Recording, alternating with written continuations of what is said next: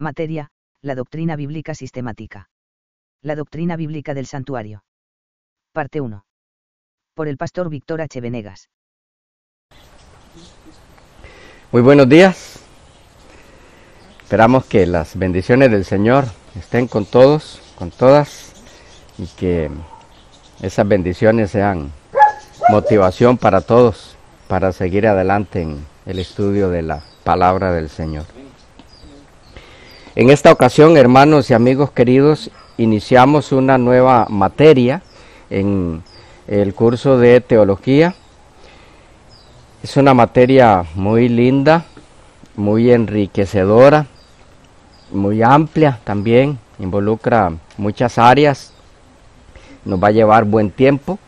Eh, Vamos a llevarla conforme a las otras también que hemos iniciado ya hace algún tiempo atrás. Las iremos llevando una, la otra, una, la otra, avanzando cada vez eh, una hasta que podamos concluirlas todas, si Dios quiere. La materia que iniciamos hoy lleva por título La doctrina bíblica sistemática. Este, eh, originalmente Em, el título de esta materia iba a ser Teología Sistemática, pero em, hay algunas cosas que implica la teología sistemática que no estaremos viendo aquí. Em, tal vez no sea muy necesario entrar en la explicación de eso ahora, eh, luego lo podremos ir captando.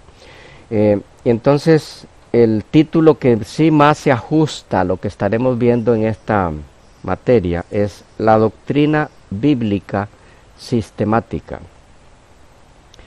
Em, definiendo un poco el concepto para que podamos tenerlo claro. Doctrina bíblica sistemática. Doctrina eh, es el vocablo que significa literalmente enseñanza instrucción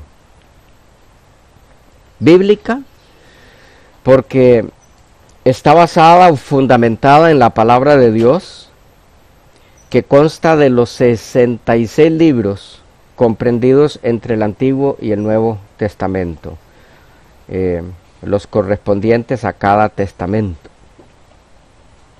66 en total. Quisiera hacer la aclaración esta eh, a inicio de esta materia, eh, está basada esta doctrina bíblica en la Biblia que consta de esos 66 libros. Sistemática, porque sigue o se ajusta a un sistema u orden con determinada secuencia, reglas y principios. ¿Qué reglas o principios? Serán los que rijan esta materia. Las establecidas por la misma Biblia. Ah, si quieren un poco más de información, el que tenga interés en eso, puede eh, ver la materia hermenéutica, normas básicas de interpretación bíblica. Bajo esas reglas es que estaremos estudiando esta materia.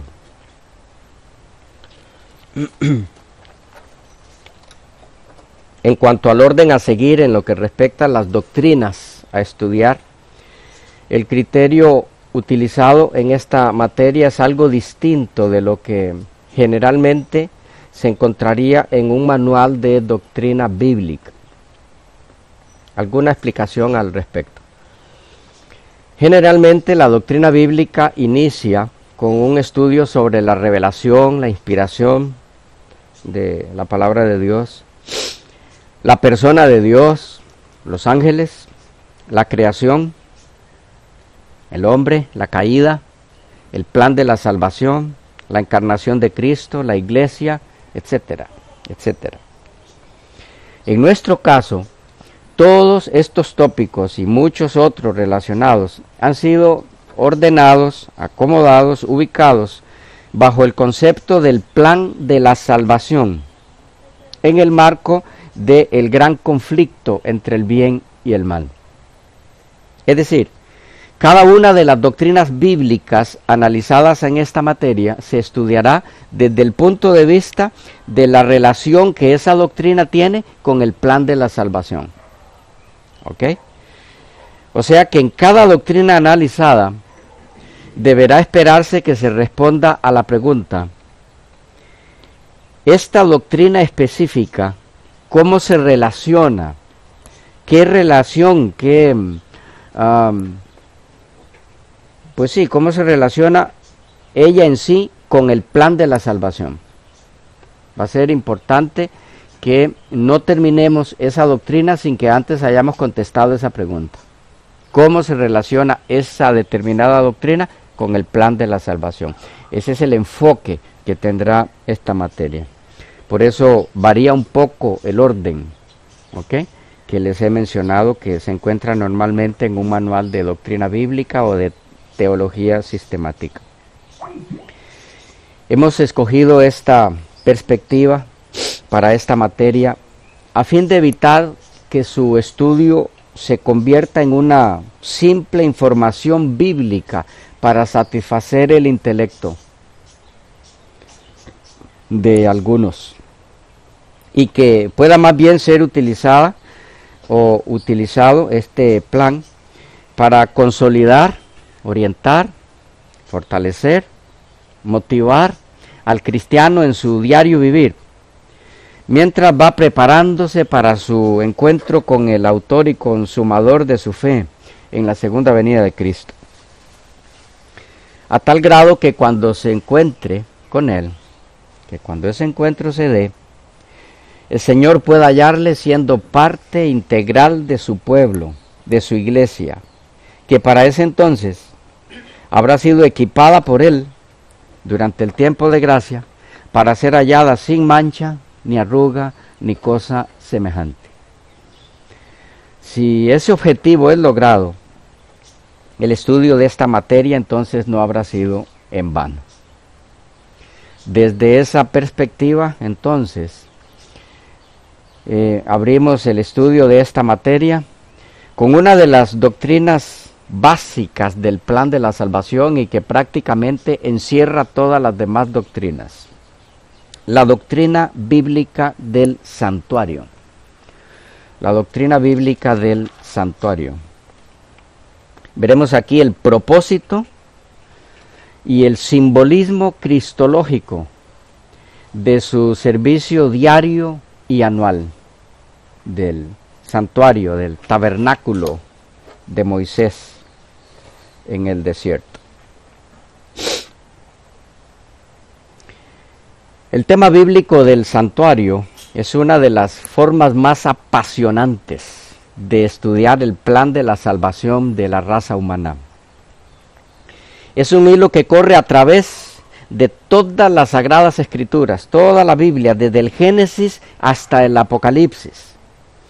El propósito de su construcción, el simbolismo cristológico de su servicio diario y anual está cargado, muy cargado, de lecciones y enseñanzas de gran utilidad para el creyente en Cristo de todas las épocas tanto para aquellos que vivieron antes de la encarnación del verbo de Dios, como para los que hemos tenido el privilegio de vivir después de ese maravilloso evento.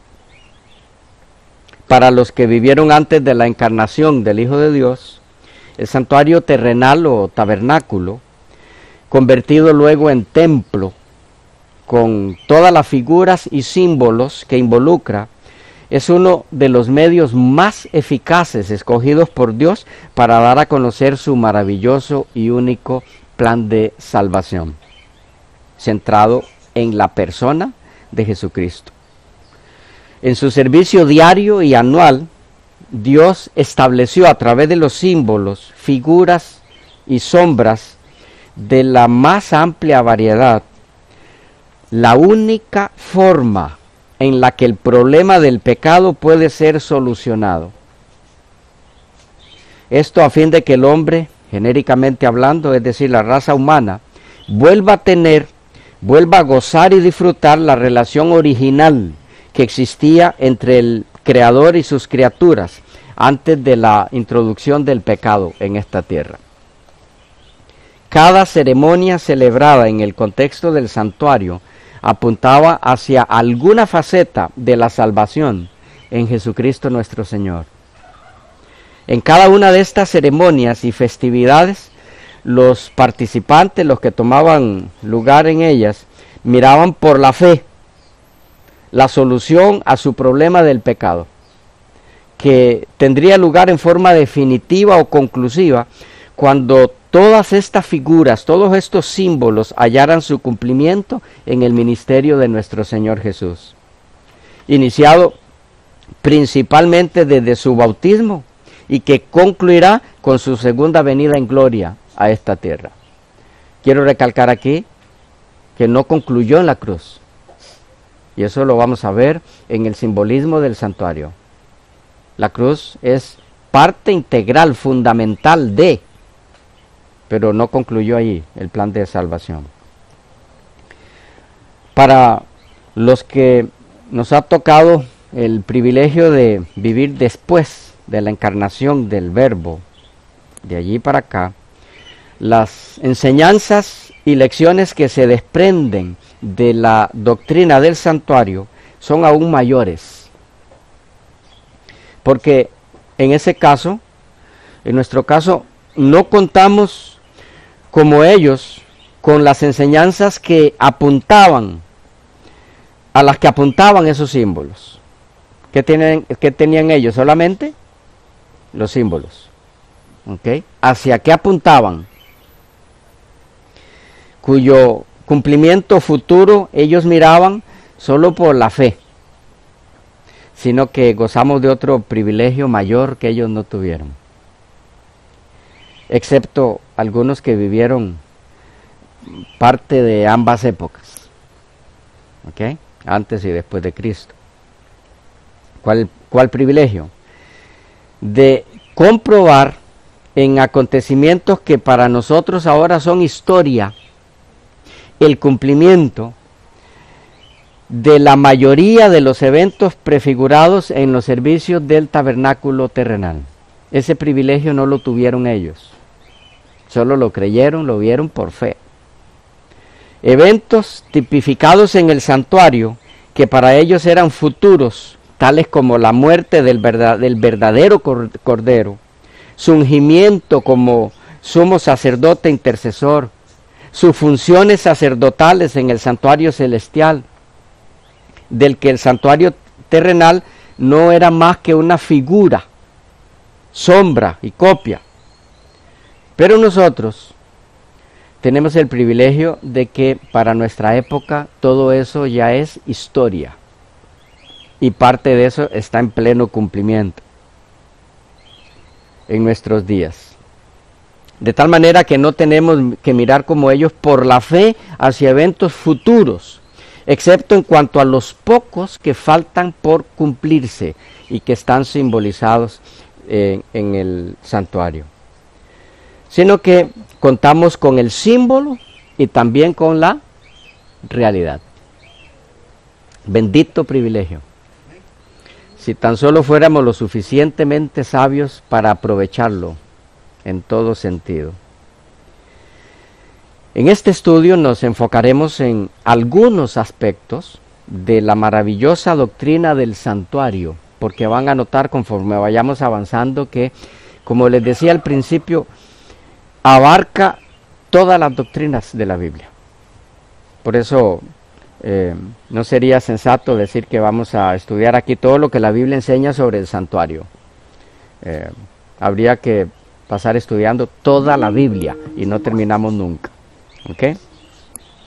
Este, pero eh, nos enfocaremos en algunos aspectos de esta maravillosa doctrina.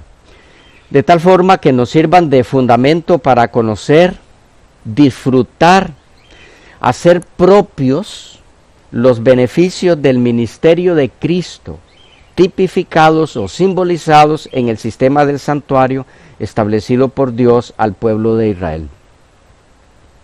En él entraremos en tópicos como el propósito del tabernáculo, para qué fue establecido, su función como copia del santuario celestial, el significado de sus servicios diario y anual, con cierto énfasis en el servicio anual, el día de expiación o de las expiaciones.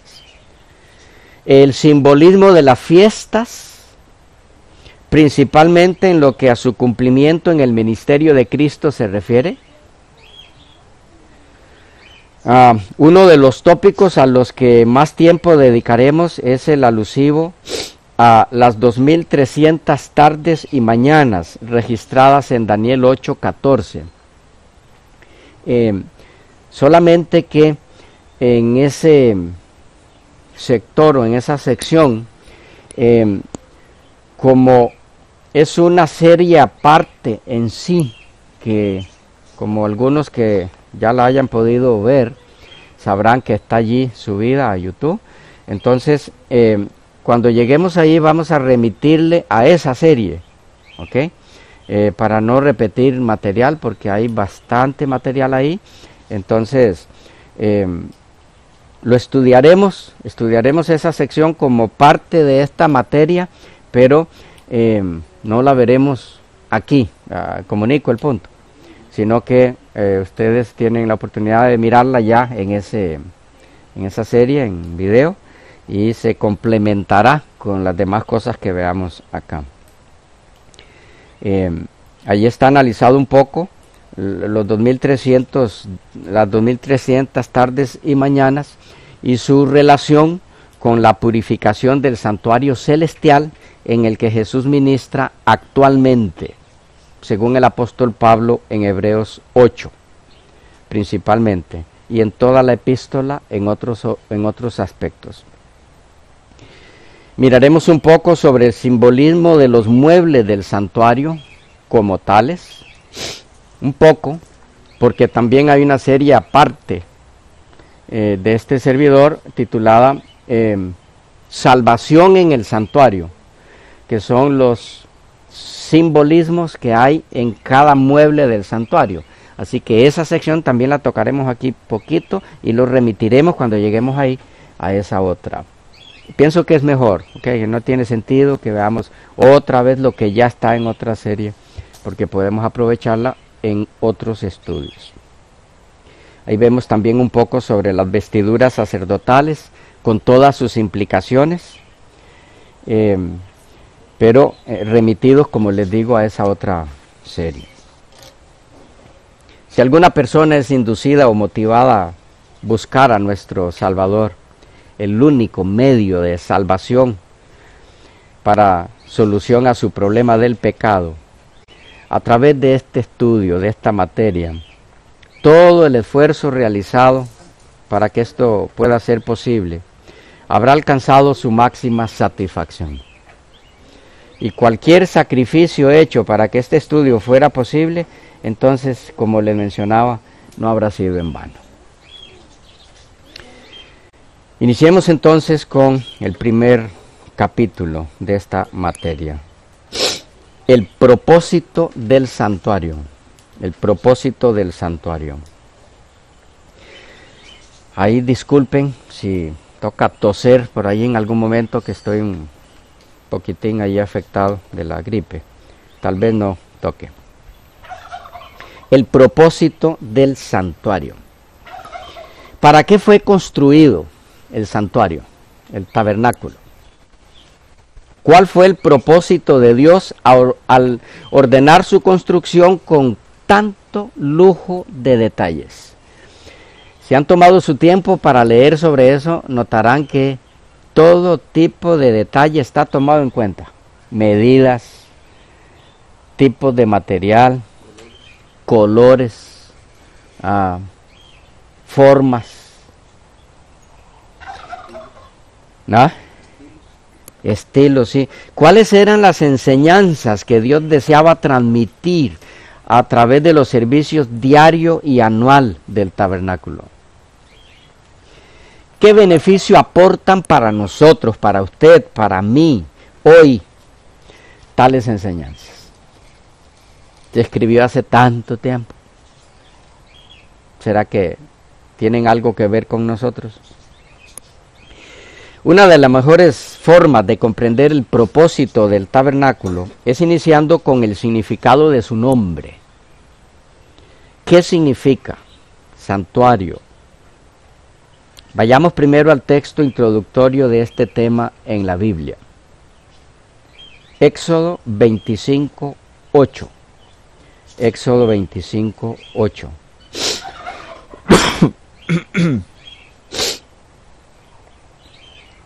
Dice, y harán un santuario para mí y habitaré en medio de ellos. Este eh, texto hay que aprenderlo de memoria. Ya lo aprendieron, ¿verdad? Muy fácil. Cortito.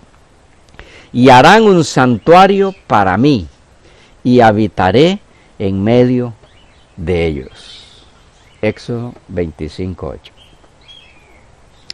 El término para santuario aquí es mikdash. Mikdash. Em, tal vez para algunos términos y demás que estaremos viendo aquí, términos hebreos, en algunos casos términos griegos, del antiguo, del nuevo. Es bueno que sepan que este material em, estará disponible eh, para los que tengan interés en nuestra página. Eh, pueden buscarlo allí eh, este servidor no usa en este caso pizarra y eso, por lo menos por ahora. Entonces, eh, los que tengan interés en ver el término griego, cada letra, allí, cada palabra, eh, entonces sepa que puede tenerlo. También lo que tiene que ver con bibliografía.